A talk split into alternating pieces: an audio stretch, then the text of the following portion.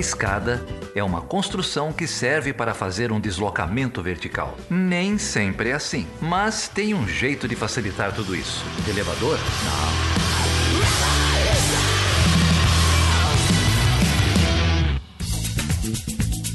Sejam bem-vindas e bem-vindos a mais um episódio de Tanda Escada. Eu sou a Débora Prado e estou aqui com convidadas mais que especiais. é, estou aqui com a Denise Figueiredo Barros do Prado, que é professora do curso de jornalismo da UFOP do programa de pós-graduação em comunicação na mesma instituição. Ela também é pesquisadora e coordena o grupo de pesquisas em mídia e interações sociais, o Giro. Veio junto com a Lívia Alessandra Campos Monteiro, que é mestre em comunicação uh, pelo programa de pós-graduação em comunicação da Universidade Federal de Ouro Preto. Bem-vindas, muito obrigada por toparem bater esse papo com a gente, Denise e Lívia. Obrigada, Débora. A gente agradece muito seu convite. Um prazer muito, estar aqui. Muito obrigada pelo convite. Estamos super contentes de estar aqui. Muito bom, estou muito feliz de ter vocês aqui. É, para quem não sabe, a Denise é minha irmã. Já vou dando uns spoilers aqui ao longo do programa. E a ideia do convite surgiu porque a gente trocando ideias aí sobre polêmicas envolvendo as eleições, celebridades e a Anitta aparecendo ali como um elemento importante nas mídias aí, né, na, na imprensa. Eu trocando uma figurinha e descobri, inclusive fazendo pesquisa, descobri inclusive que a Denise já tinha falado, mas aí, enfim, trocando ideias, a gente conversou e a Denise falou, não, eu publiquei um texto agora recente, tem uma orientanda minha que pesquisa esse tema, que é a Lívia. Eu falei, não, não podemos perder a oportunidade de bater esse papo, então, e conversar com, com quem entende e para divulgar a pesquisa, né, de vocês e para conversar sobre esse tema, a gente precisa aprender muito. Tenho certeza que vai ser um aprendizado aqui para mim e para todos os ouvintes e para os ouvintes também. Muito obrigada, então, por topar nesse papo. Débora, obrigada. É, a gente, eu e a Lívia, a gente já trabalha há alguns anos juntas, né, Lívia? Desde que a Lívia estava na graduação, ela fez iniciação científica comigo é, numa época em que a gente nem falava tanto dessa cultura de celebridades, de influencers, eram mais as blogueiras e as blogueiras que estavam em alta naquela época. E quando a Lívia foi fazer o mestrado, ela pode contar melhor para vocês, claro, mas ela começou a pesquisar a Anitta e é uma pesquisa que a gente teve muita satisfação em fazer é, juntas, porque dialoga muito, inclusive, com a minha área de pesquisa atual. É, acho que vale a pena eu contar um pouquinho para vocês, né, de como que é a minha inserção nessa área de pesquisa. É, eu sou doutora em comunicação na UFMG e a discussão de celebridades já vem sendo feita nessa última década na UFMG há um tempo, desde a época que eu estava fazendo o meu doutorado em outro tema. A discussão de celebridades já estava acontecendo, começando a chegar com mais intensidade na área da comunicação e tocou transversalmente o meu tema de pesquisa. E assim que eu ingressei no UFOP, em 2013, meu primeiro projeto de pesquisa foi sobre cultura de celebridades, trabalhando inclusive com uma outra artista que não era tão famosa na época, mas agora também tem muito sucesso, que é a Gabi Amarantos.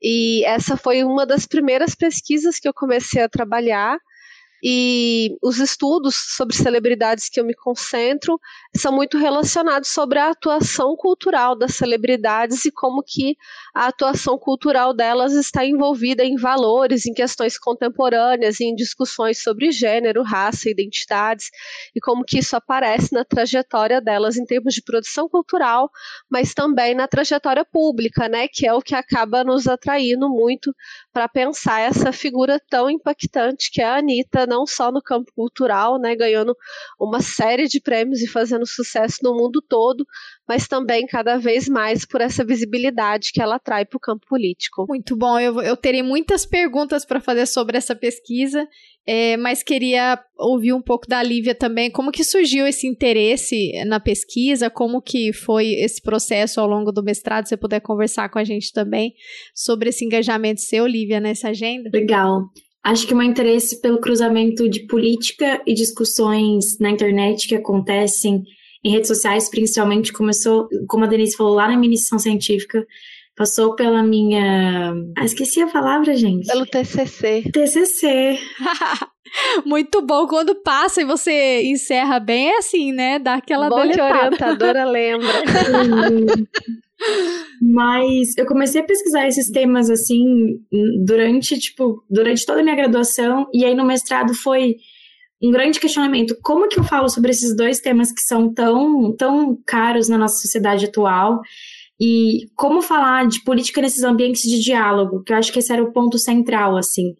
A Anitta acaba aparecendo como uma proposta de, de alguém que estava muito visada e que teve uma atuação muito grande naquele momento de, de eleições de 2018. Então, em conversas entre eu e a Denise, a gente sabia que o foco era sobre discussões políticas nas redes sociais, mas como é que a gente atrelava isso a quem, quem que gerou isso? Quem, quem é um bom exemplo que a gente podia usar como objeto de pesquisa?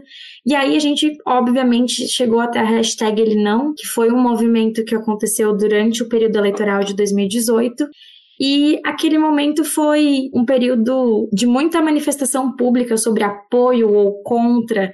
É, a gente estava num cenário de muita bipolarização, de polarização né, política, tipo direita, esquerda. E muitas celebridades decidiram se posicionar ou não se posicionar nesse cenário. Então a gente tem vários casos, como a Marília Mendonça, que na época se posicionou e foi ameaçada pela família a gente teve uma, uma rede assim, de desafio três celebridades a falarem de seu voto, esse tipo de, de, discussão.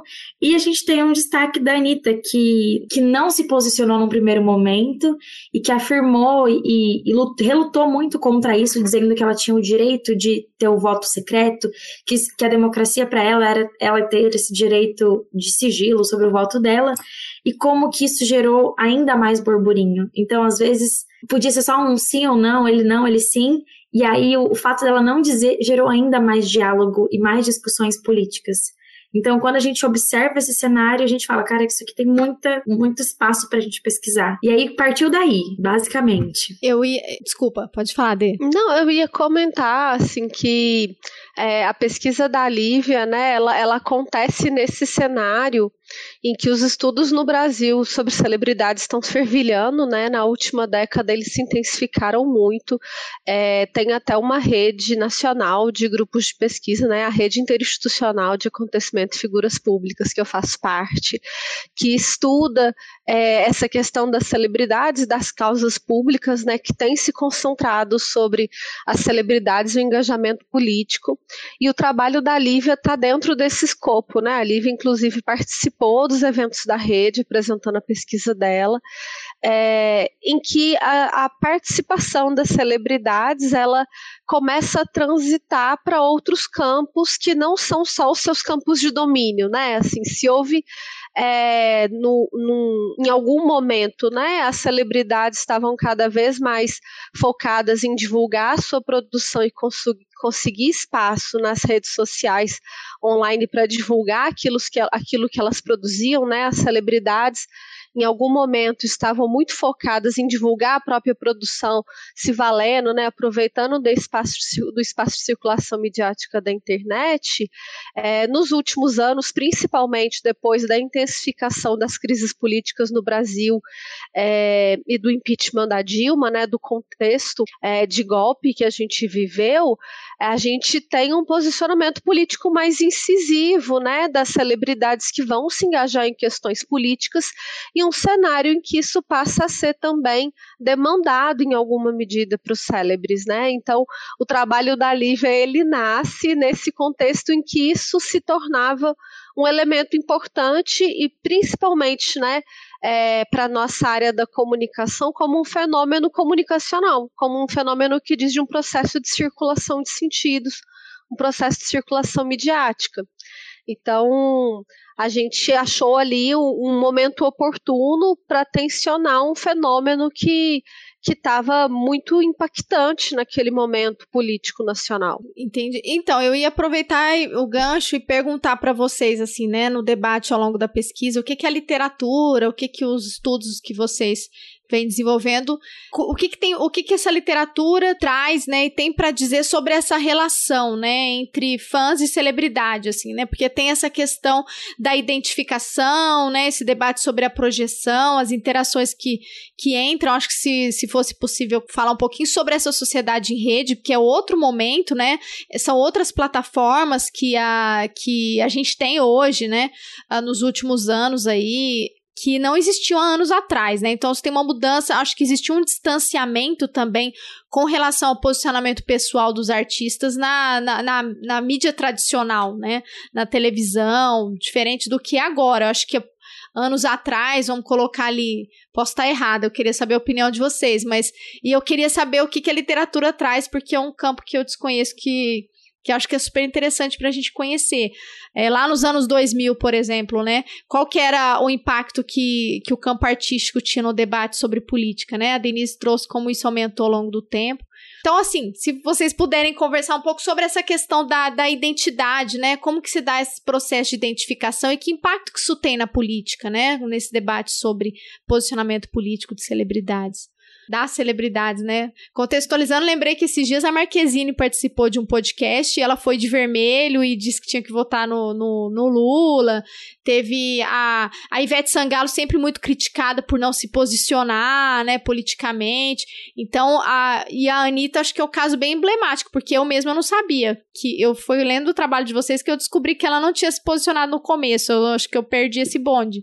Mas ela mudou esse, esse padrão, né? Denise pode falar muito muito, muito, muito, mas eu vou falar um pouquinho do que eu consegui abordar dentro da minha pesquisa. E aí, numa revisão, na revisão de literatura que a gente fez, a gente discorre como há muito e muito tempo a visão sobre celebridades já existe. Isso não é um conceito novo.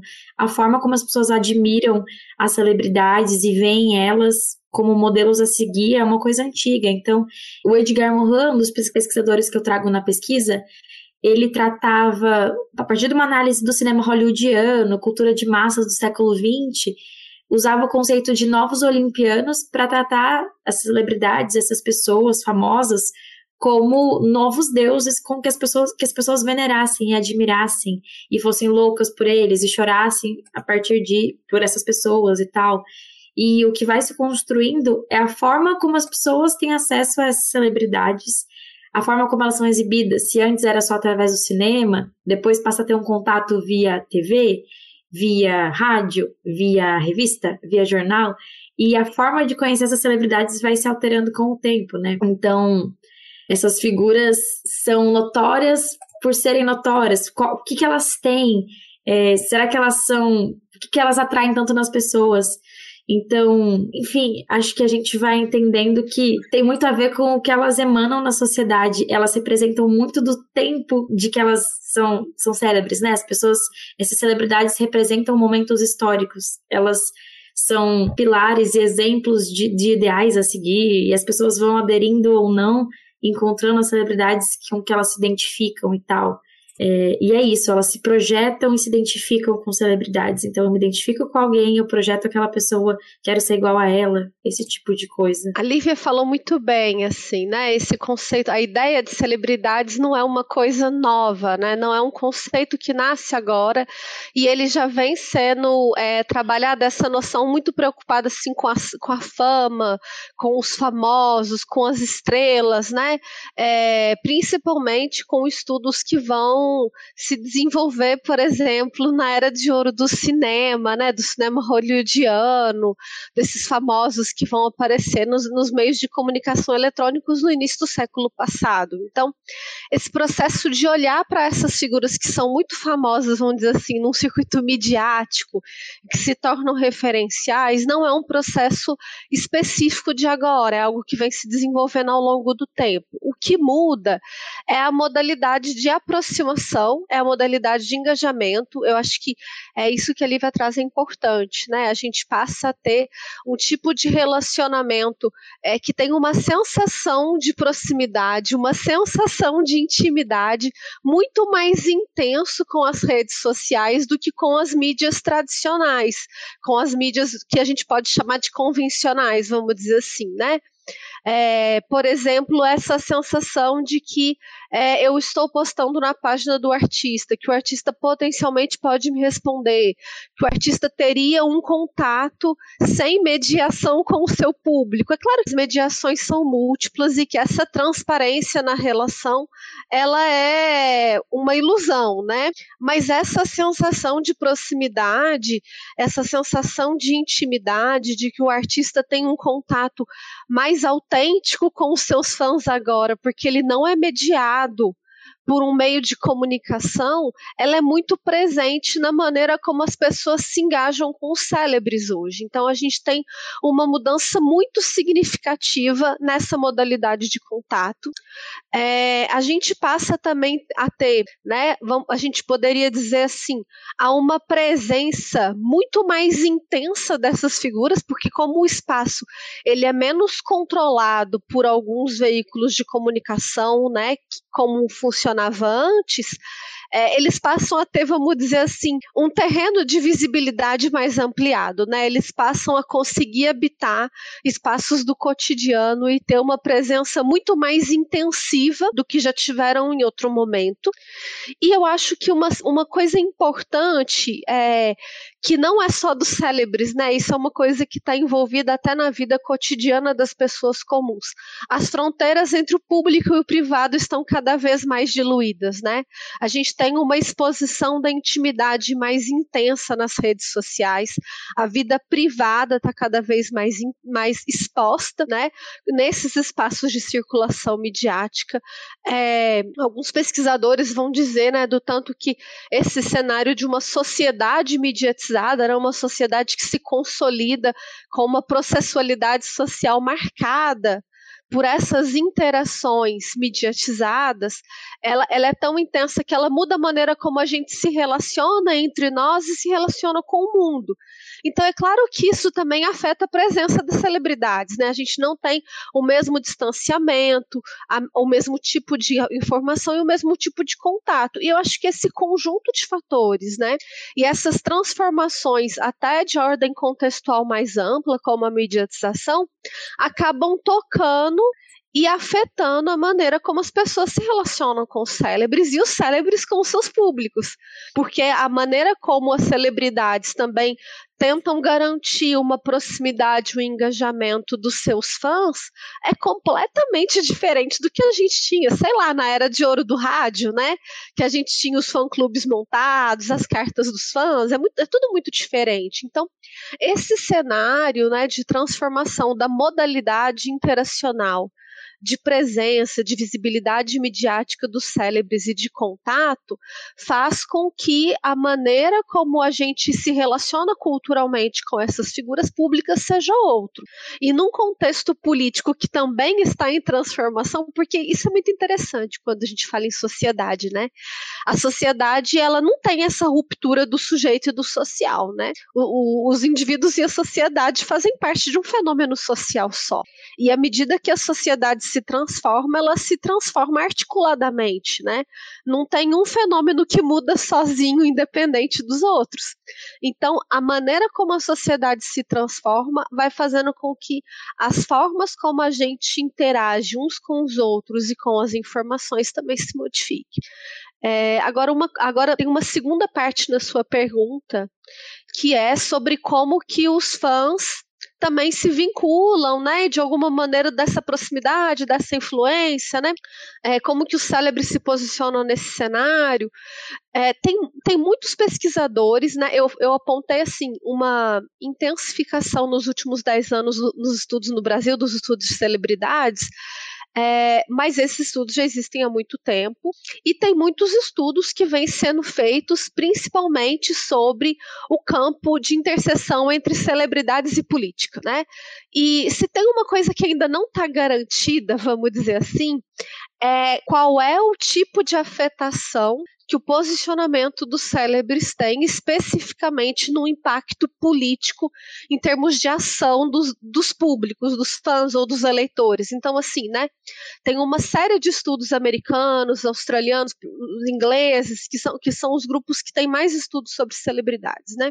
É, que vão tentar rastrear esses impactos políticos em termos eleitorais. Não se tem garantido isso, né? Da mesma maneira que pode talvez ter uma intencionalidade de estímulo de votos, às vezes pode ter um efeito rebote, um efeito contrário. É, isso é muito difícil de mensurar, né?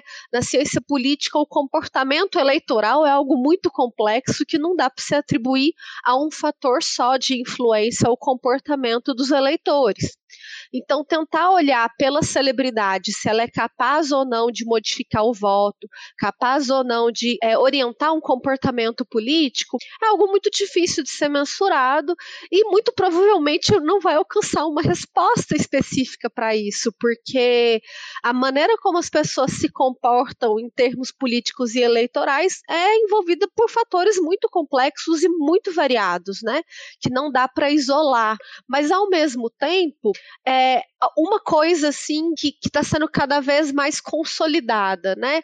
É o entendimento de que essas celebridades, é, em particular essas que não são é, celebridades vinculadas diretamente a determinados campos políticos, à medida em que elas se engajam em causas políticas, né, elas, elas vão se tornando figuras mais politizadas ou figuras que tentam se envolver com questões políticas, é, vai fazer com que haja uma intensificação da circulação da informação, do debate sobre essas questões talvez em nichos que não eram alcançados pela política tradicional. Então, de alguma maneira, assim, né, o engajamento dos célebres faz com que esses temas passem a circular nas suas esferas que não eram esferas de domínio ou de predominância. Então, isso aumenta uma porosidade de um debate político em campos imprevistos. E aí as consequências disso a gente ainda está tentando entender, né? Mas isso é muito interessante. A gente vê que, é, de alguma maneira, assim, a visibilidade e a relação que os célebres lutem, lutem com seus fãs acaba abrindo campos para que esses debates, vamos dizer assim, irriguem espaços que antes estavam mais ou menos fechados para questões políticas sejam eleitorais ou não, né? Por exemplo, o ativismo de causas ambientais, né? Muitas celebridades se engajam em causas ambientais e isso faz com que as suas fanbases se engajem em questões de ordem ambiental, sendo que isso não era uma preocupação primeira ou nem mesmo a motivação deles estarem ali naquele espaço. Então, isso é um fenômeno interessante. Eu achei interessante que você comentou é, sobre. É, bom, primeira coisa, né? Tem tudo a ver com o que aconteceu com a Anitta, né? Essa coisa que, de romper bolhas, né? De você alcançar grupos que que estariam isolados no debate político e através da celebridade é possível romper algumas barreiras. Eu acho que isso explica porque muitos partidos acabam comemorando e forçando a barra, ou mesmo grupos, por exemplo, né? É, agora nessas eleições, né? O pessoal comemora, por exemplo, é, eu vi algum, algumas, algumas pessoas comemorando na mídia porque a Ivete Sangalo disse que era hora de mudar. Ou seja, ela nem colocou, ela nem disse publicamente para quem que ela votava, mas porque ela sinalizou e já tinha gente, ó, oh, nossa, olha aí, ela tá se posicionando. É, porque tal, porque tem, existe esse impacto, né? De essa expectativa, talvez, né? Mais do que o impacto já concreto, a expectativa de que rompa bolhas, né? Depois a gente pode conversar, eu vou deixar um pouco para depois para falar sobre o que aconteceu mais recentemente com os Twitter da, da Anitta, né? Agora nessas eleições que teve esse discurso da do, do rompimento das bolhas, né? Mas é, é interessante, né? Os partidos políticos buscam essa relação, né? Inclusive tem artistas que é, pro, tem, vem processando é, candidatos que usam músicas deles sem autorização, né? É, que, que buscam vincular de alguma forma o artista, mesmo que ele não tenha autorizado. É, tem todo esse debate, né? Mas eu queria perguntar para vocês, é, antes da gente falar especificamente da Anitta, como foi em 2018, o que, que aconteceu aconteceu, que eu estou curiosa para saber os detalhes da pesquisa de vocês, mas sobre a questão das, das celebridades politizadas, né, dos ativismos políticos, é, talvez já dê para já vincular com o da, da Anitta, mas eu fiquei me perguntando quais são os fatores que motivam as celebridades a, a se posicionarem, ou se elas já. Porque algumas já são celebridades que se posicionam politicamente desde sempre, né? Uh, mesmo de cabeça aqui, eu penso é, no, no Chico Buarque e assim por diante, né? Mas tem celebridades que ao, ao longo do tempo, acho que já pode até citar a Anitta, que é o caso que vocês colocaram já de início aqui, né?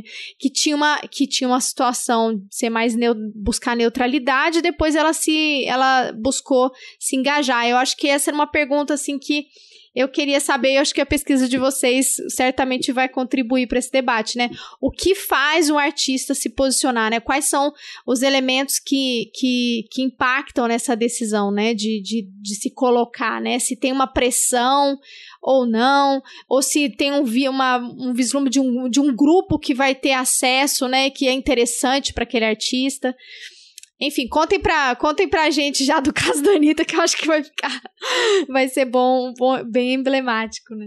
Olha só, Débora, eu vou aproveitar o gancho, né, do que você estava falando sobre esse engajamento das pessoas, né, dos célebres das pessoas famosas nas campanhas políticas. De fato, assim, esse engajamento não é algo que está começando agora mas a modalidade de engajamento e a extensão desse engajamento, desse perfil de engajamento se transforma. Se a gente for lembrar, alguns anos atrás tinha uma coisa muito comum que eram os comícios, né? Algumas pessoas aí vão se recordar disso, que os artistas eles eram contratados para fazer os showmícios, né? Eles eram contratados para atuar nas campanhas políticas, para fazer a narração. E isso era considerado um contrato de trabalho, né? Não tinha uma expectativa necessariamente de que aquele artista estava ali declarando seu voto, né? Aquilo era considerado, vamos dizer assim, mais um trabalho, né? É claro que a gente até supõe que existiam afinidades políticas ali, mas isso não estava dado, havia um contrato de prestação de serviços. Ao mesmo tempo, a gente tem um conjunto muito grande de artistas que vão lutar é, pela redemocratização do Brasil, por exemplo. Né? A gente tem engajamento político de múltiplos artistas em cenários anteriores no Brasil e no mundo, engajando com disputas políticas, né? não necessariamente eleitorais. É, o que que se transforma, né? Eu acho que um marcador interessante que aconteceu, né? É, a gente poderia dizer ali é, principalmente 2013, 2014, na, na, campanha do, na campanha nos Estados Unidos, né, nas campanhas eleitorais nos Estados Unidos, era a mobilização dos artistas, né, da Oprah, da Lady Gaga, né, fazendo campanha específica para levantar fundos e conseguir apoio para os candidatos, considerando, né, é, uma adesão moral a esses candidatos, e isso reverberou também na maneira de fazer política no Brasil. E os artistas passaram a declarar cada vez mais o seu apoio, não como um artista que estava ali contratado fazendo um trabalho, mas um, arti um artista que declarava a sua vinculação vinculação pessoal àquele candidato. E o que, que essa vinculação pessoal ela traz? E aí eu acho que isso talvez seja um ponto para ajudar a responder é, por que, que as pessoas, que os artistas se pronunciam, né? Porque de alguma forma, assim, essa vinculação pessoal ela aciona valores. Então, quando o artista se posiciona, ele se posiciona em termos de valores que ele defende, né, em termos de questões éticas, políticas, valores morais, e ao mesmo tempo ele marca o seu lugar pessoal, vamos dizer assim, né? Ele aciona uma estratégia de autenticidade na sua vinculação com determinadas pautas políticas. Então, quando o artista é, defende uma candidata ou um candidato, né, é, pessoalmente, em geral, essa adesão tem a ver com posições políticas, com posições éticas e morais. E essas posições políticas, éticas e morais, elas não são é, limitadas à campanha. Em geral, elas aparecem vinculadas a uma trajetória pessoal desse artista. Então, uma coisa que hoje é muito cobrada dos artistas durante as campanhas políticas é essa dimensão dessa autenticidade. A gente poderia dizer, entre aspas, assim, essa verdade do engajamento, né? Do tanto que o artista é verdadeiro no seu discurso, antes dele se, se posicionar, e como que tem uma coerência quando ele se posiciona politicamente em defesa de determinadas campanhas, de determinados, de determinados projetos políticos, de determinados candidatos ou determinadas campanhas sociais. Então, eu diria assim que o que motiva certamente é uma questão dos valores, uma questão ética, uma questão moral, uma questão assim que ancora uma perspectiva de leitura para o mundo, uma dimensão é, de autenticidade, um, um lugar assim é, autentificante para o próprio artista referendar posições que já foram apresentadas anteriormente na sua trajetória. E a gente não pode esquecer, claro, uma maneira de se vincular aos seus fãs, né? A gente sabe que, a, que a, a, as fanbases elas não são homogêneas. Isso fica muito evidente no caso em que os fãs conflitam muito com os artistas pelas suas posições públicas é, com mais ou menos força que isso vai acontecer, é, mas ao mesmo tempo a gente sabe que essa posição política ela vai ser é, escrutinada, né? Ela vai ser julgada pelos fãs.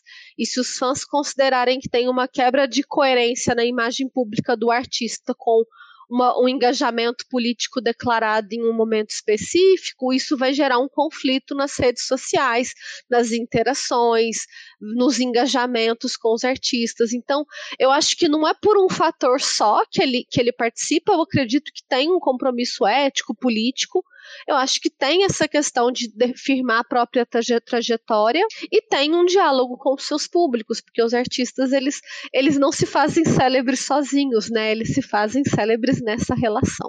E aí, quando a gente entra especificamente na Anitta, hum, exemplificando tudo que a Denise falou, acho que vale até retomar como que a Anitta surge como celebridade, como que a produção cultural dela se dá então ela começa com uma primeira música que bomba no Brasil, que é o Show das Poderosas, que é meio que um hino sobre uma mulher forte, não sei o quê.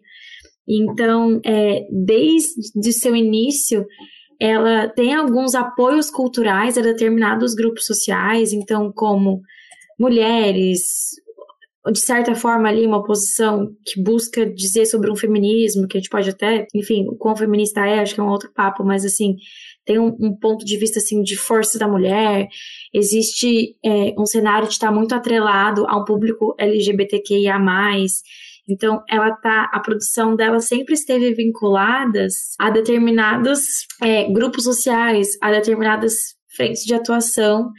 E existe uma perspectiva de que, atualmente, como que uma pessoa dá um apoio cultural a determinados grupos, a determinadas lutas, mas se isenta de, da mesma luta por direito desses grupos. Então, é exatamente numa cobrança por autenticidade que a Anitta entra nessa discussão toda de do, do ele não, do ele sim, e, e, por isso que ela é tão cobrada, porque a Anitta, ela, na, naquela época lá, em 2018, ela tinha sido ela tinha sido a rainha da parada LGBTQ de São Paulo naquele ano, por exemplo.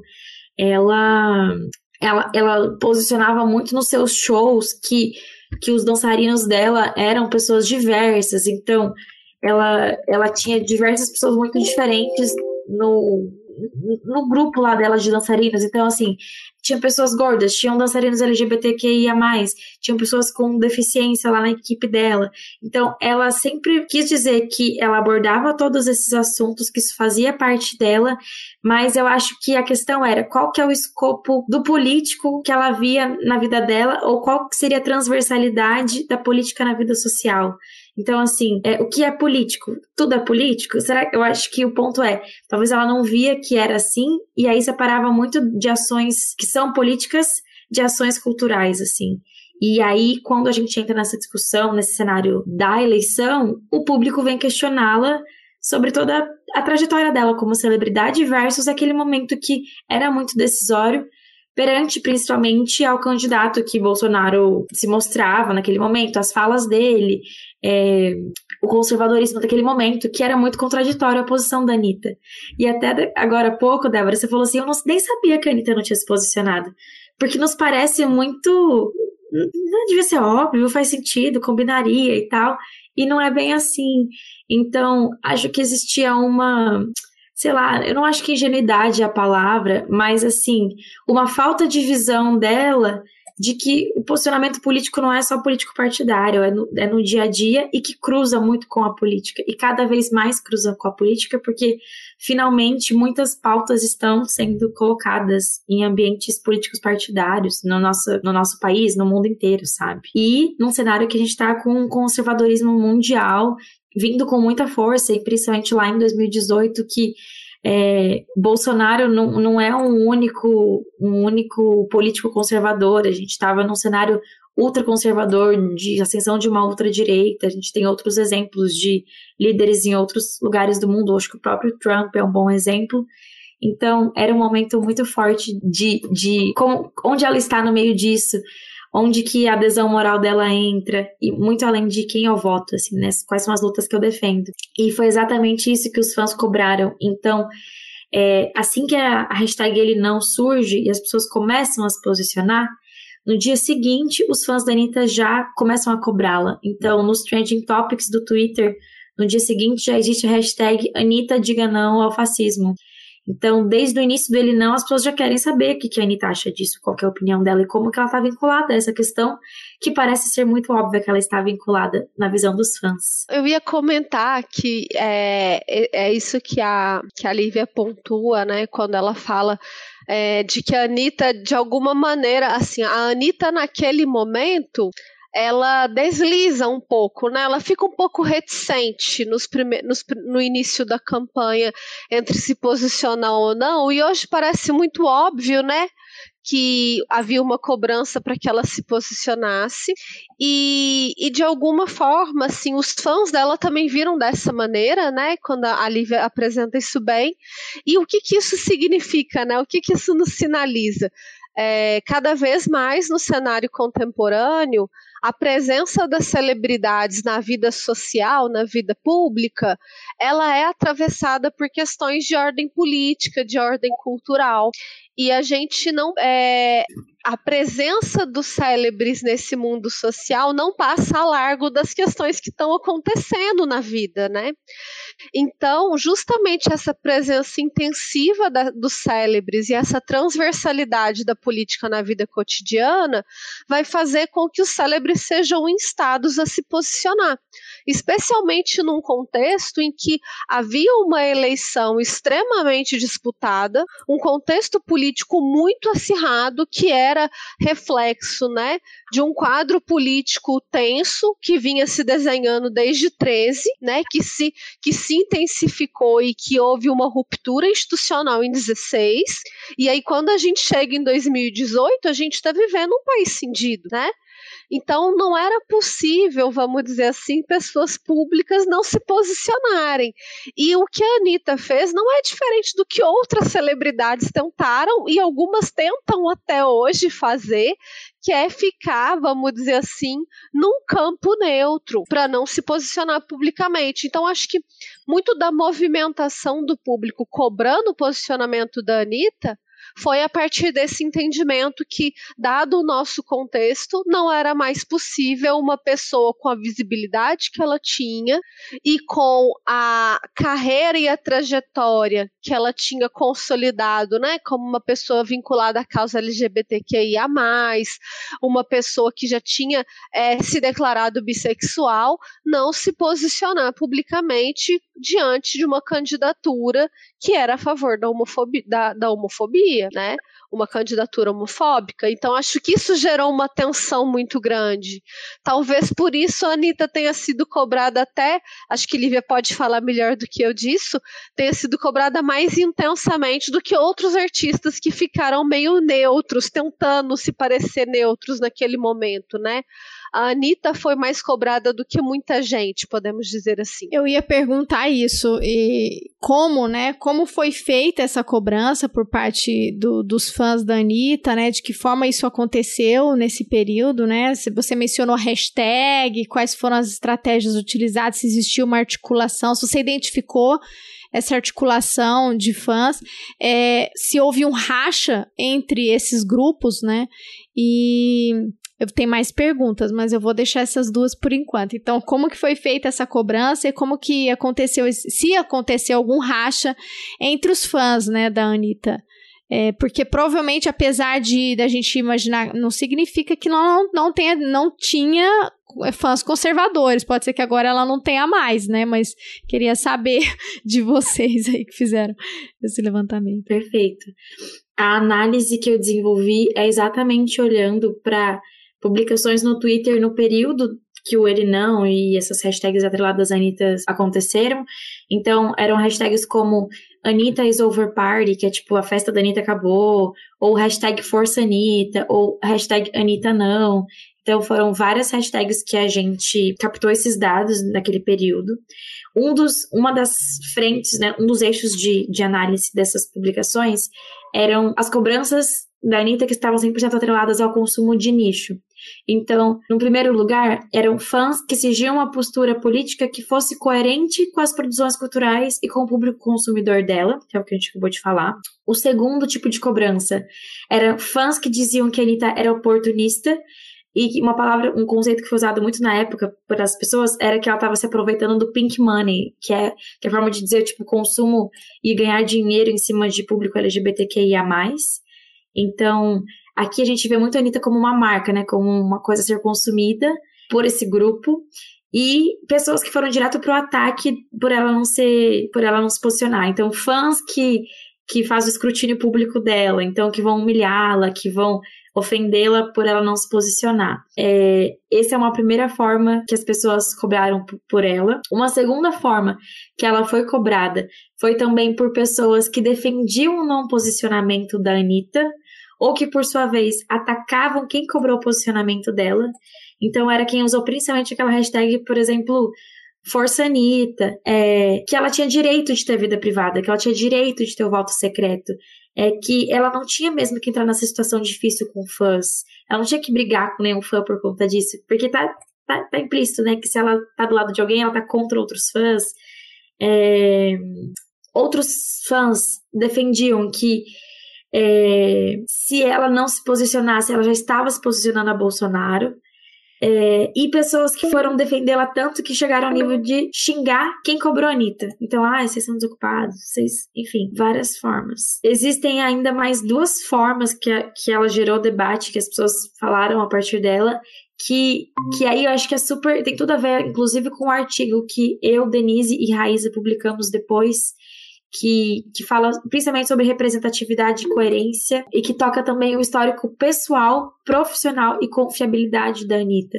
Então, que vão falar assim, o que, que é verdadeiro, o que, que não é verdadeiro na Anitta, é, qual que é a trajetória dela, ela é uma mulher de, entre aspas, respeito ou não, o é, que, que vale a opinião da Anitta. Então, entra num julgamento muito moral dela como argumentação para cobrar ou para julgar ela falar ou não falar.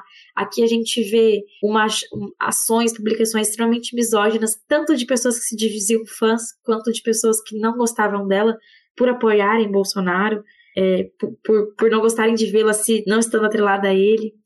É, e aqui a gente tem muito para trabalhar, e eu acho que o nosso artigo até discorre mais sobre isso. É, porque são questões muito associadas ao gênero, né? Então, associadas ao gênero, associadas ao corpo, esse tipo de crítica apareceu muito. E a é onde a gente vê mais violência e mais ataque a ela. É, então, assim, é, enfim, duvidaram da sexualidade dela, duvidaram se ela é LGBTQIA mesmo. São, são vários ataques a toda a trajetória dela. Ah, porque não sei quando ela foi humilhada pela Pete, porque ela falou alguma coisa machista, então é óbvio que ela, ela não vai ser uma apoiadora do ele, não. Então, tudo que a celebridade fez no passado vai ser usado contra ela nesse momento para humilhá-la e para desmerecê-la existe muito desmerecimento também, tipo, da capacidade mental dela para falar de política. E acho que aqui também é uma coisa que a gente fala, que a Denise falou bastante sobre como que celebridades, ao falarem de política, ou não falarem, né? No caso da Anitta, ela não falou no início, mas entrarem num debate político fazem pessoas entenderem que falar sobre política é o lugar delas. E aqui a gente via muitas pessoas que tratavam. A Anitta não é uma pessoa que, que é para falar de celebridades, a Anitta só é cantora, a Anitta só rebola. Então, existem muitos conceitos extremamente preconceituosos, julgadores, elitistas de quem é, quem é que fala de política. Quando, na verdade, todo mundo é tocado e é, as vidas todas nós são cruzadas pela política. Então, uma visão muito reduzida, assim, sobre isso, assim, aqui é muito violento e é, em certo ponto até mesmo mais violento do que os próprios apoiadores de Bolsonaro, que quando a Anitta se posicionam, são extremamente violentos com ela, assim. Então, é violência dos próprios fãs, é violência de quem não é fã, quem tá super de acordo com ela, quem não tá. É... Ah, eu esqueci uma outra parte uma outra categoria de análise, que foi quem comparou a Anitta a outras celebridades. Então, assim, é, a Anitta também foi muito comparada com outras celebridades. Então, nesse momento, fãs ou pessoas que não são fãs vão alinhar elas outras pessoas e comparar quem tem a melhor postura. Então, ah, porque na eleição brasileira a gente está enterrando o caixão da Anitta porque tal e tal e tal celebridade se posicionou.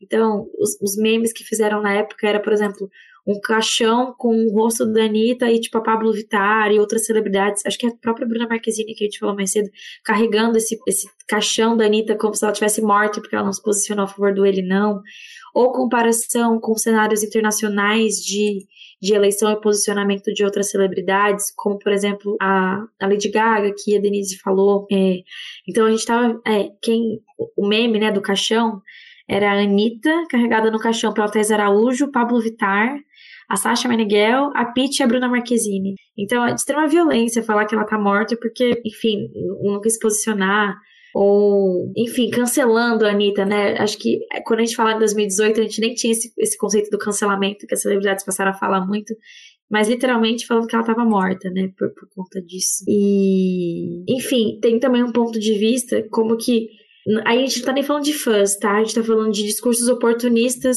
em defesa do Bolsonaro que surgiram agregando a Anitta. Então, que já entendia o que? Se a Anitta não se posicionou a favor do ele não, ela ele sim. E aí a Anitta se posicionou de novo, falou assim: olha, eu não tô levantando nenhuma bandeira, não é porque eu não falei que eu sou ele não, que eu sou ele sim. Mas muita gente falando assim: não, a Anitta sempre acreditei, porque ela não, não, se deixou abater por esse ele não. E, então, gente que, que, já, que já entendia, que estava subentendido para eles que se ela não era uma coisa, ela era outra. Então, quando e esse discurso desses apoiadores do Bolsonaro muda muito quando ela finalmente, mais de 10 dias depois, fala assim: não, eu sou sim, ele não. Gente, parem de me cobrar, eu sou ele não sim, eu não voto candidato misógino e tal. Mas até isso acontecer, já tinham passado mais de 10 dias do público todo questionando ela, questionando a forma dela dizer que voto é secreto e fim de papo. Estou é, sofrendo cyberbullying, foi algum dos argumentos que ela usou. É, enfim, acho que em resumo, assim, como as, os fãs e não fãs falaram sobre ela, de todos os lados foi muita violência. É, se ela se posicionasse, existiam comentários violentos. Se ela se posicionasse, existiam comentários violentos. Existe muita misoginia entre essas falas, muito julgamento de caráter, de histórico, o que, que ela fez no passado, como que isso justifica a postura dela. E, e aí vai muito além da Anitta, assim, vira uma discussão política que ela só a mediação, assim. Então, fãs se julgando, fãs se criticando, pessoas pró-Bolsonaro ou contra Bolsonaro brigando entre si, enfim. E, e acho que é isso. Vai para além de Anitta, assim, vira um debate. Ele não, celebridade, nossos posicionamentos culturais e identitários, enfim acho que ela só leva para mais pessoas esse debate, assim. O que é interessante, assim, mais pessoas colocando em pauta isso, embora ter uma imagem dela super desgastada naquele momento, assim. E que aí acho que ela leva até como aprendizado de 2018 para 2022, a postura dela muda muito e um desenvolvimento mesmo de posicionamento político dela. Eu só queria comentar uma coisa que foi uma, um achado interessante da pesquisa da Lívia, que está no artigo que a gente escreveu juntas com a professora Raiza Sarmento, é, que é uma discussão de que é, olha, olha que, como que a política é uma coisa intrincada, né? É, ao mesmo tempo que o perfil da Anitta e a sua atuação política estava o tempo todo, né, em tensionamento e em xeque, tanto pelas pessoas que eram fãs dela e queriam que ela se posicionasse a favor do ele não, quanto os apoiadores do Bolsonaro queriam, queriam reforçar um lugar para ela de ele sim, pelo não posicionamento, né? Tipo, ela não falar nada significaria que ela é ele sim. é, isso vai gerar um campo de tensão entre fãs e entre inclusive os antifãs que vão em ambos os campos tentar deslegitimar o lugar da Anitta como uma pessoa que podia ter uma opinião válida. E nesse, nesse entremeio, né, nessa disputa, vai acontecer um fenômeno que é claramente um fenômeno político, que é os apoiadores do Bolsonaro vão tentar se apropriar de uma suposta neutralidade ou de uma suposta isenção da Anitta, afirmando que ela, é ele, ela é ele sim, dizendo que pessoas LGBTQIA são ele sim e que ser ele sim não é um problema que não então eles tentam deslegitimar a pauta contra a homofobia do movimento Ele Não, através do posicionamento da, da Anitta dentro desse espectro é, supostamente é, mais, mais alinhado ao Bolsonaro naquele momento. E isso tem um respingo político que era uma grande crítica que havia à campanha do Bolsonaro pelos ataques homofóbicos, tentando é, expor a homofobia do candidato. Então, eles tentavam é, burlar essa mancha na, na candidatura dele, tentando dizer que essa pauta era mentirosa dentro do, da hashtag ele não. E aí, quando a Anitta se posiciona, isso virou um motivo de ataque a ela, porque acaba que, vamos dizer assim, ela tirou a oportunidade que eles estavam tentando cavar de deslegitimar a bandeira da população LGBTQIA+, contra o Bolsonaro na hashtag ele não. Então, essa, essa discussão, ela ela tá relacionada com a Anitta, mas ela diz para além do que a Anitta representa naquele momento, né? É, e agora também você estava falando da, do posicionamento mais recente da Anitta, como que ela foi transformando de alguma maneira né, o seu posicionamento político. Eu acho que isso é uma coisa que os pesquisadores e as pesquisadoras sobre celebridades têm é, como consenso né, entre nós, é que é muito difícil você analisar as, as figuras públicas, analisar os célebres, porque são pessoas dinâmicas a trajetória delas ainda está em construção, né? E como seres humanos que somos, né, que são também, as atitudes políticas e o posicionamento delas está em transformação. Então, quando a gente faz um estudo, a gente também não tenta é, cristalizar o posicionamento daquela pessoa, a gente tenta olhar a trajetória biográfica articulada ao posicionamento naquela situação analisada, na situação comunicacional enfocada naquele momento, mas entendendo que numa trajetória de vida, aquilo pode mudar múltiplas vezes, né? Eu acho que o que está acontecendo esse ano, já, já meio puxando um pouco do que você tinha dito que a gente ia trabalhar mais na frente, mas eu acho que a gente não tinha como prever a posição da Anitta agora na eleição de 22 olhando quando estava na época da hashtag ele não, assim, era completamente imprevisto naquele momento esse engajamento político que ela tem hoje, né? Pelo menos dessa maneira, né? É, então é isso também, estudar celebridades pela dinamicidade da, da própria existência humana faz com que a gente é, fique o tempo todo observando os movimentos e percebendo os ajustes na interação comunicacional dos artistas com seus públicos. Sim, não, com certeza, né? A gente sempre muda, né? Inclusive, acontece também de, de, de, de liderar celebridades que eram progressistas e tornam-se conservadoras, né? Esse movimento também pode ser é, o inverso, né? Eu, alguma coisa que eu queria só, que me, me lembrei, quando você colocou, quando vocês trouxeram a questão dos discursos oportunistas, né? É interessante observar, assim, que os, os grupos bolsonaristas tentaram mobilizar o apoio de arrebanhar, né, votos entre fãs da Anitta com esse discurso de que nós somos não somos homofóbicos, veja só, a Anitta é LGBTQIA+, e ela tá neutra, tal, provavelmente vai votar na gente, é, pelo menos não no primeiro turno ela não vota no, no Haddad, aquela coisa, né? Mas, mas e essa é essa manipulação ali, porque para grupos evangélicos é outro discurso, né? Existe uma, uma, um direcionamento a partir de quem que é o eleitor, né? Que é aquela discussão que aí não cabe aqui, não cabe tanto, mas essa coisa da manipulação das ferramentas, né? Tipo, aquela, aquela que aconteceu que teve impacto na eleição, inclusive de 2018, mas que foi muito mencionado no agora eu esqueci o nome do documentário, mas sobre a Cambridge Analytica, né? Sobre como políticos é, financiam grupos de comunicação e de publicidade para tentar direcionar as suas campanhas. Isso aconteceu na eleição aqui no Brasil também, né? O relatório é, que denunciou o caso nos Estados Unidos do Trump ter contratado essa equipe e também do Brexit, também teve nas eleições de 2018. Só para dizer que eles mobilizaram ali, mas com esse discurso ela não, não abraça a causa LGBTQIA mais ali, porque para os outros grupos sociais é a defesa é, da versão tradicional, sexo biológico, homem e mulher, que, que é o discurso de fato do Bolsonaro, né? Foi mais uma tentativa de, de conseguir ali é, alguns votos, né? Eu ia, eu ia perguntar. Acho... Oi, pode falar. Desculpa. Não, eu, eu acho que ali eles não estavam nem abraçando a causa LGBTQI, não. Eles estavam dizendo que a causa não existe. Que as pessoas LGBT votavam no Bolsonaro, né? Então, assim, a Anitta seria um grande exemplo de, de pessoa LGBT que defenderia Bolsonaro. Então, não tinha por que levantar essa bandeira, porque essa bandeira não tinha nem que existir. É, é muito capcioso o argumento, né? É, é uma jogada muito suja, né? Que não é nem novidade, né, na atuação desses grupos. É, mais uma fake news né?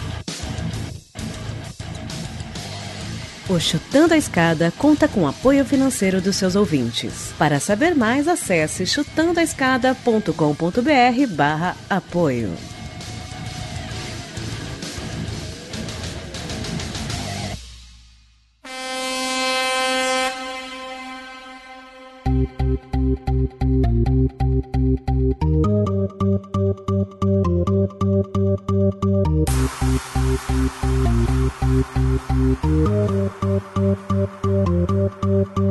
Prepara que agora é a hora do show das poderosas que descem e rebolam, afrontam as fogosas, só as que incomodam, expulsam as invejosas que ficam de cara quando toca. Prepara eu queria perguntar só para concluir o que aconteceu em 2018 e a gente falar um pouco mais sobre agora, sobre o que, que aconteceu. Então, em última instância, a, a Anitta depois, a Lívia já falou, mas só retomando. Então, Lívia, depois de 10 dias, a Anitta foi lá e não, e também foi meio confusa. Ela falou assim, não, porque eu sim sou ele não, já ficou.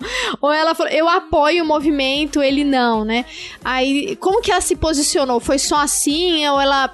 Porque acho que daria pra gente conversar um pouquinho sobre agora, né? Ela tem um ativismo político, engajamento, que não foi só concordar com uma hashtag, quer dizer, foi um baita do movimento, não tô, inclusive, é um tema de pesquisa sensacional, super importante para entender, né? Mas ela, assim, ela só validou o ele não. Ela não engajou na luta, isso em 2018 agora a situação tá diferente, né? Eu queria só perguntar isso, como que foi em 2018? Ela só validou a hashtag, disse assim, não, concordo, não, não concordo com o discurso do Bolsonaro, que é misógino e tal, ponto.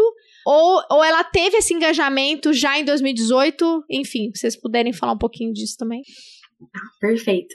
Só trazendo assim um resumão de como é que ela chega até a falar que, que apoia ou ele não. Assim que ela é, é cobrada nas redes sociais a partir da hashtag Anitta Dignão ao Fascismo, ela faz alguns stories, que são aquelas publicações que, que sobem depois de 24 horas no Instagram dela, falando que não era obrigada a divulgar a sua posição política. É, no dia seguinte, aliás, no dia seguinte exatamente, ela publica, porque o story some e, e o debate não se encerrou, ela publica uma, uma foto dessa vez no feed é, e também alguns tweets falando que o que ela faz para apoiar as comunidades que ela defende ela já faz, que é incoerente alguns questionamentos que estão sendo feitos a ela, que ela não é obrigada a odiar ninguém por isso, que ela não é obrigada a fazer campanha política, que é um direito dela não opinar sobre política. Isso lá no dia 19. Aí no dia 20, ela é cobrada novamente, dessa vez não é nem um story, nem um post, é um vídeo. Aí ela já tá mais se defendendo, dizendo que não quer que façam nome em campanhas, que ela não faz parte, que, mas e ela já começa a falar: eu não voto em candidato machista, homofóbico, racista.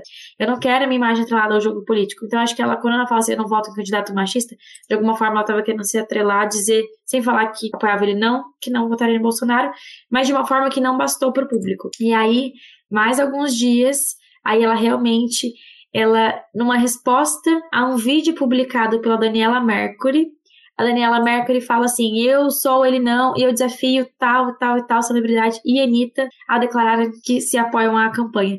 E aí a gente não sabe se, né, nunca saberemos se foi um algo combinado ou não, mas aí ela finalmente fala que, que, que ela é a favor sim da campanha hashtag ele não, que ela não era conivente ao machismo, ao racismo, à homofobia e principalmente falando, isso já tá claro na minha vida pública, tá? É, e aí ela não volta mais a falar sobre isso, sobre o tema, ele não, sobre o tema eleições, isso é no fim de setembro, as eleições são lá no fim de outubro, né? O segundo turno é bem depois. E, inclusive, na data do segundo turno, ela publica uma série de stories que ela tá numa viagem em Dubai. Então, até reforça que ela não estava nem no Brasil para votar. Então, assim, é um distanciamento bem grande, mas que pro público bastou. A partir do momento que ela fala hashtag ele não, o público se deu por, por, por suficiente. Existem outros momentos aqui, depois de 2018, que aí nem entra assim na minha dissertação, aqui a gente já volta para esse cenário para chegar em 2022, que as pessoas voltam a lembrar dessa ocasião de 2018 para apoiá-la ou dizer algo contra ela. Então, claro que a Anitta teve tal postura. Vocês lembram que em 2018 ela nem apoiou ele? Não. Então, esse assunto volta, e assim como durante o hashtag ele não, o passado dela, a trajetória dela, ações de, entre aspas, deslize dela foram colocados em pauta, a hashtag ele não é até hoje uma grande ocasião que a Anitta é cobrada. E isso acho que constrói, vai construindo a mudança de postura dela e o desenvolvimento dela de uma noção de como que ela faz parte de um campo político de certa forma, né? Que, que, que existe um, uma leitura um pouquinho mais contextual e que, que ela talvez veja que tem mais transversalidade dessa política na vida pública dela, assim. Então a gente vê esse momento de, acho que foi durante a pandemia, 2020, que ela fez uma live com a Gabriela Prioli para dar aula sobre política e fez várias perguntas e falou: Eu não sei mesmo, eu tô aqui para aprender. Então, assim, se mostrando vulnerável e, e interessada e disposta a falar sobre esse assunto. E aí a gente chega em 2022 com as eleições, que acho que, pelo menos do nosso lado, eu, Denise, que pesquisamos isso, a gente estava super ansiosa para ver o que, que ia acontecer, assim, qual, qual que ia ser a postura dela. E aí, não sei se quer falar alguma coisa nisso, já posso falar de 2022? Pode falar? E aí, a primeira coisa que a gente pensa é que de 2020, 2018 para 2022 o cenário político brasileiro muda muito. A gente está numa, num, num momento que é mais difícil manter um discurso de neutralidade. Então, em 2018, a gente estava assim, ah, a gente quer uma coisa diferente para o Brasil e tal. E eu estava até conversando com a Denise que essa ideia de terceira via que Bolsonaro afirmava, é anticorrupção, anti não sei o quê, é muito mais difícil de sustentar, assim, em quatro anos depois de, de um, do governo dele. Então, é, hoje em dia, essa neutralidade é automaticamente vista como um voto para a extrema-direita. Então, neste momento, as celebridades não tem como mais ter aquela posição que elas tinham em 2018 e, e o campo de visibilidade disso está muito maior. A cobrança do célebre está mais intensa. Antes mesmo das eleições, as pessoas estavam fazendo L em shows, é, é, faz o L o tempo inteiro, e roupa vermelha, igual você falou do podcast da Bruna Marquezine. Então, o, o, assunto política, ele não esperou chegar o período eleitoral para entrar em pauta. É um cenário político do governo Bolsonaro mesmo, assim. Então, acho que insatisfações que ocorreram, falas que ocorreram, cenário político-econômico trouxeram mais à tona questões que em 2018 as pessoas ainda tentavam se esquivar. E, e aí, especificamente, em relação à postura da Anitta em 2022, ela faz uma revisão desse posicionamento político dela de ah, é meu direito ter meu voto secreto, e ela tenta entrar de alguma forma numa dimensão política, mas com o argumento de que ela não está entrando no, no, ponto de vista partidário da coisa. Ela não, ela não quer se atrelar a um político.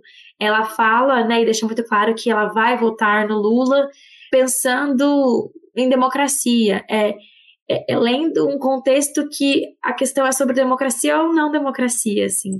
Então, é, é, é um voto que está querendo defender direitos democráticos e não um voto para o Lula específico. Então, no primeiro momento, todo mundo fala, então, Se, se a Anitta tá falando que ela apoia o Lula, ela tá falando que ela apoia o PT, e aí ela já vai e fala assim: não, eu não sou petista, eu não, eu não, eu não sei exatamente como ela diz, tá? Mas assim, eu, eu, não, eu, não, eu não adoro o Lula, mas o Lula é meu candidato agora, por motivos da democracia e tal. Então, é uma evolução perante a, a postura dela em 2022 em relação a ter um ponto de vista de uma opinião política expressa e até eu penso que é uma forma até de se esquivar de maiores questionamentos. Quem falou que é ele não, que, que, que não apoia Bolsonaro em 2022, é, é isso, assim. Tá, tá defendido e pronto. Acho que se ela não tivesse falado, aí ia gerar mais debate novamente e tal. Então, ela não ia deixar acontecer, acho que é a mesma coisa que aconteceu em 2018. Assim. A postura dela ia ser diferente mesmo. Deixa eu perguntar uma coisa pra você sobre essa hashtag específica. Vocês não acham que foi uma estratégia dela para meio furar a bolha bolsonarista, assim? Porque ela colocou, a, a, acho que o macacão, né, com a estrela do PT. E aí ela dizia assim, é, eu não eu não voto no PT, né, com, esse discurso, né, o meu voto não é para o Lula é mais, mas assim, aí com isso ela furou uma bolha, porque aí a própria a família Bolsonaro retuitou a mensagem dela, né? Tipo, tá vendo? Ela não apoia o PT. Aí eu acho que eu não, eu não sei se eu tô errada, mas eu acho que parece que surgiu uma, ela escreveu uma mensagem escrevendo, vocês caíram que nem patinhos, né? Aí, então assim, eu acho que ela fez essa estratégia de dizer que não vota no PT porque sabe que tem esse ódio ao PT, né, que foi construído aí desde 2013, para tentar furar uma bolha que é aquela voltando àquela conversa nossa lá do início, né, de que, que a Denise mencionou, de que a, os artistas conseguem trazer, romper barreiras que de outras formas provavelmente não seria possível. Vocês não acham que foi assim pensado? Não sei se foi por elas, foi uma estratégia da equipe dela, mas queria que vocês se vocês pudessem falar um pouquinho dessa, dessa, dessa última polêmica, né? que depois eu acho que foi o Eduardo Bolsonaro também retuitou e por aí vai, né? Olha, é, eu acho que certamente, assim, né, para a gente apresentar dados muito precisos, né, do posicionamento político da Anitta agora em 22, a gente precisa fazer outra pesquisa, né, Lívia? Eu tinha que fazer outro trabalho. Mas tentando observar. A gente tá aqui chamando, só, agora né? já é né? fofoca, a gente já tá aqui fofocando de conjuntura. Já, já, já chamando a Lívia aqui para trabalhar mais comigo mas é, certamente com assim a gente teria que fazer uma outra pesquisa para poder rastrear a complexidade inteira do fenômeno, mas assim a gente já consegue perceber algumas coisas, né? Eu acho que a primeira delas é que nesse período a Anitta ficou mais atenta ao tanto que questões políticas não eram tão tangentes assim à sua atuação pública, mas que atravessavam muito diretamente a sua relação com os fãs. Eu acho que sim, em algum momento, por exemplo, né, quando a Marielle foi assassinada, a Anitta demorou muito para pôr a resposta. Isso teve uma, uma nota, isso teve uma repercussão negativa com os fãs. Chega no ele não, a repercussão negativa ela se intensifica ainda mais, né? Eu acho que à medida que ela foi vendo a expansão da presença de um tema político na sua relação com a sua fanbase, ela começou, vamos dizer assim, a sentir a urgência de perceber a presença de um componente político. Eu acho que, que isso, isso vai se delineando mais claramente nos últimos anos, né? É, ao mesmo tempo, eu acho que justamente porque a Anitta ela é uma, uma artista muito estratégica, né? Ela é uma artista que tem um preparo profissional e uma organicidade na carreira dela muito impressionantes ela desenvolve estratégias comunicacionais muito finas, né? Ela vem trabalhando isso com muito cuidado. Eu não acho que foi uma atitude impensada ou foi uma atitude é, sem ser bem articulada antes, né? O simples fato dela fazer o lançamento com uma imagem é, totalmente estetizada para escrever Lula com a forma do corpo dela, né? Assim, é, o macacão vermelho, a escolha do figurino dela nos festivais que ela está sendo premiada também em tons de vermelho, ela participando, né? Ela, ela participou de um, de, um, de um podcast recentemente, ela deu o play num áudio que o Lula mandou para ela nesse podcast ao vivo. Então, ela tem tomado atitudes que são calculadas, vamos dizer assim, para explicitar esse apoio, né? E eu acho que essa intenção é justamente chegar nos fãs, porque ela sabe que, a, que os fãs dela é, são um grupo muito heterogêneo, né? É, como era de se esperar, são milhões de fãs, né? E ela tem fãs no mundo todo. Então, é, o tipo de fã que ela se aproxima é muito diverso e isso abre campo para uma discussão política que talvez fosse imprevista entre esses grupos, né? E que está cada vez mais, mais, vamos dizer assim, né? Está progressivamente mais presente. Agora, isso que a Lívia falou da neutralidade, é, eu acho que a falácia do neutro, né? Que muita gente tentou defender né, o voto branco, o voto nulo, eu não, eu não me envolvo com política, que foi um discurso muito comum em 18, ele não cola mais, né? E justamente porque ele não cola mais, eu acho que a Anitta tomou, como Lívia bem disse, assim, resolveu tomar a dianteira antes dela perder o controle. Eu acho que ela não esperou ela ser cobrada. E aí, não sendo cobrada, ela tem conseguido fazer uma atuação mais estratégica. Isso, isso é o que a gente consegue mapear, vamos dizer assim, por enquanto. E, e sabe sobre o cenário de Anitta, e Denise falou super sobre como ela tá agora e tal. É, a gente, na nossa pesquisa, fala um pouco sobre como que é mais fácil para celebridades serem, entre aspas, ativistas sobre pautas que interferem menos nas, na vida delas. Tipo, é fácil você falar sobre fome no estrangeiro, tipo, porque isso não vai afetar tanto a sua posição aqui no seu país. A Anitta tá num momento de, de expandir muito sua carreira pro exterior. Então ela tá menos inserida em shows no Brasil, em pautas aqui, em entrevistas aqui. E isso também dá um afastamento que eu, eu posso, assim, acho que a gente teria que pesquisar, tá? Mas eu acho que também existe um leve afastamento dela. Ela continua sendo uma figura muito importante no Brasil, mas ela tá menos aqui para realmente estar tá, ser tão questionada ou parada na rua ou ser parada numa entrevista para esse tema retornar para ela, sabe? Então, ela se afastando, acho que também o peso talvez seja menor, sabe? Não sei. E eu acho que, inclusive, o fato dela circular internacionalmente num contexto em que a política externa do governo Bolsonaro é um fracasso completo, né? E a gente tem líderes mundiais é, em conflito com a política externa do, do governo Bolsonaro, inclusive crises, né? Por exemplo, o Pantanal, né? O incêndio no Pantanal, as queimadas na Amazônia, né? Tem um, um desgaste da imagem externa do Brasil muito grande. É, e eu acho que isso até facilita para a Anitta, porque a gente vê vários artistas fora do Brasil apoiando a Anitta nesse posicionamento político agora. Então, eu acho que ela acaba tendo também um incentivo a mais, vamos dizer assim, né? A gente tem essa impressão de que a carreira internacional é, reforça uma posição política externamente mais clara, né? Ela tem é, esse espaço mais consolidado, eu acredito, né? Até externamente para poder se posicionar é, politicamente contra o Bolsonaro e defendendo a candidatura do Lula.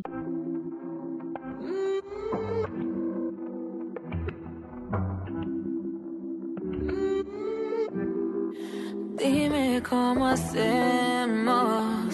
Si tú me deseas, yo a ti también. Hace rato te quiero comer. ¿De qué vas a hacer? Así que ponme un dembow que se no respeta. Tengo para ti la combi completa. Que no duró mucho soltera. Aprovechame. Ah, gente, foi, foi ótimo o papo. Eu gostei demais, aprendi bastante.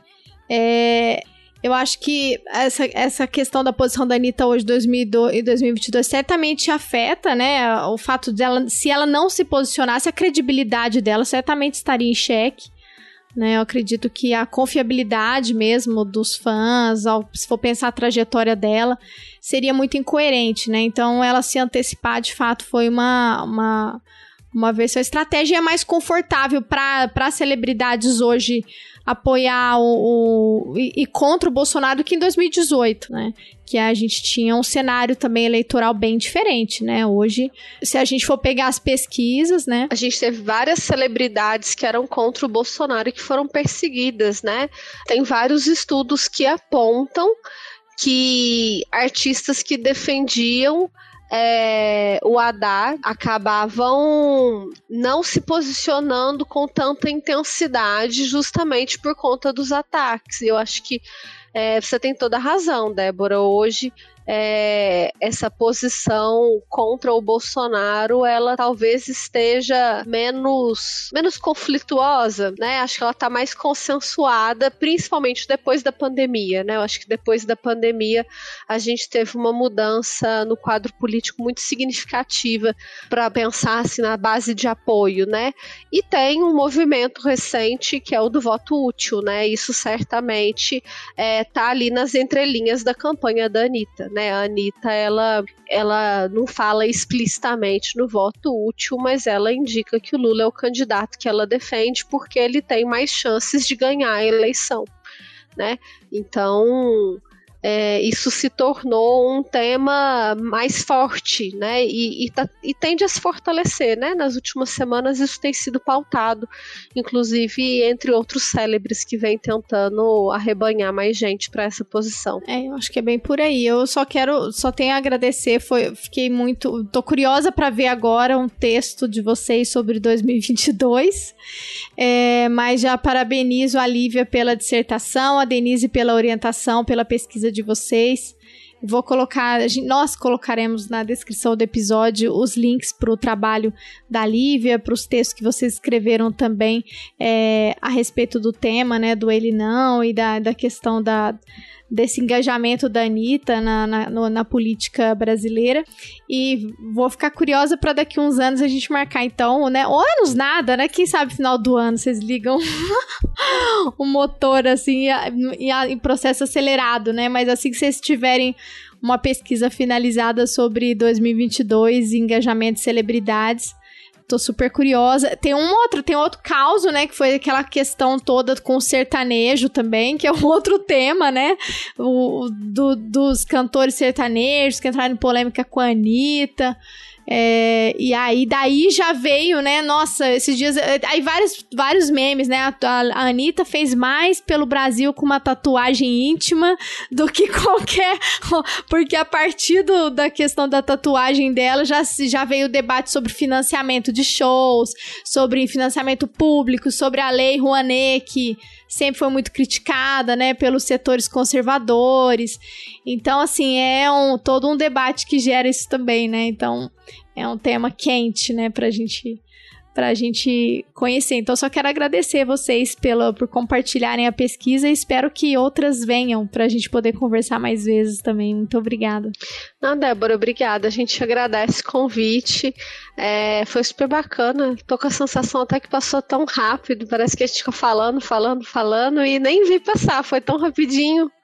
Obrigada, uma ótima oportunidade para a gente conversar aqui sobre esses movimentos tão interessantes da cultura contemporânea. Agradeço demais o espaço, é muito bom falar com vocês, falar sobre pesquisa e ambiente acadêmico para mim é sempre um momento de alegria. Amo, muito bom. Me sinto empolgada, gente. Ah, que bom, Lívia. Tô, depois, então, depois quando você entrar no doutorado, você conta pra gente também. Que vamos acompanhar os próximos passos. E parabéns pela pesquisa de vocês mais uma vez.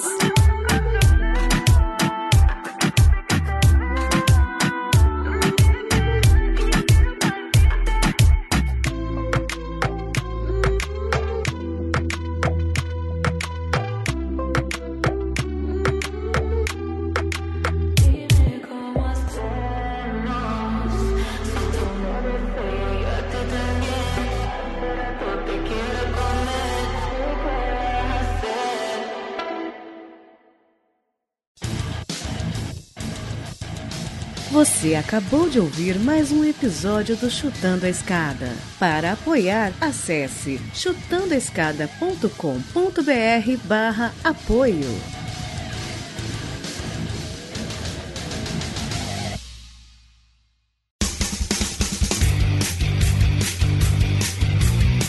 Cortes, edição de podcast.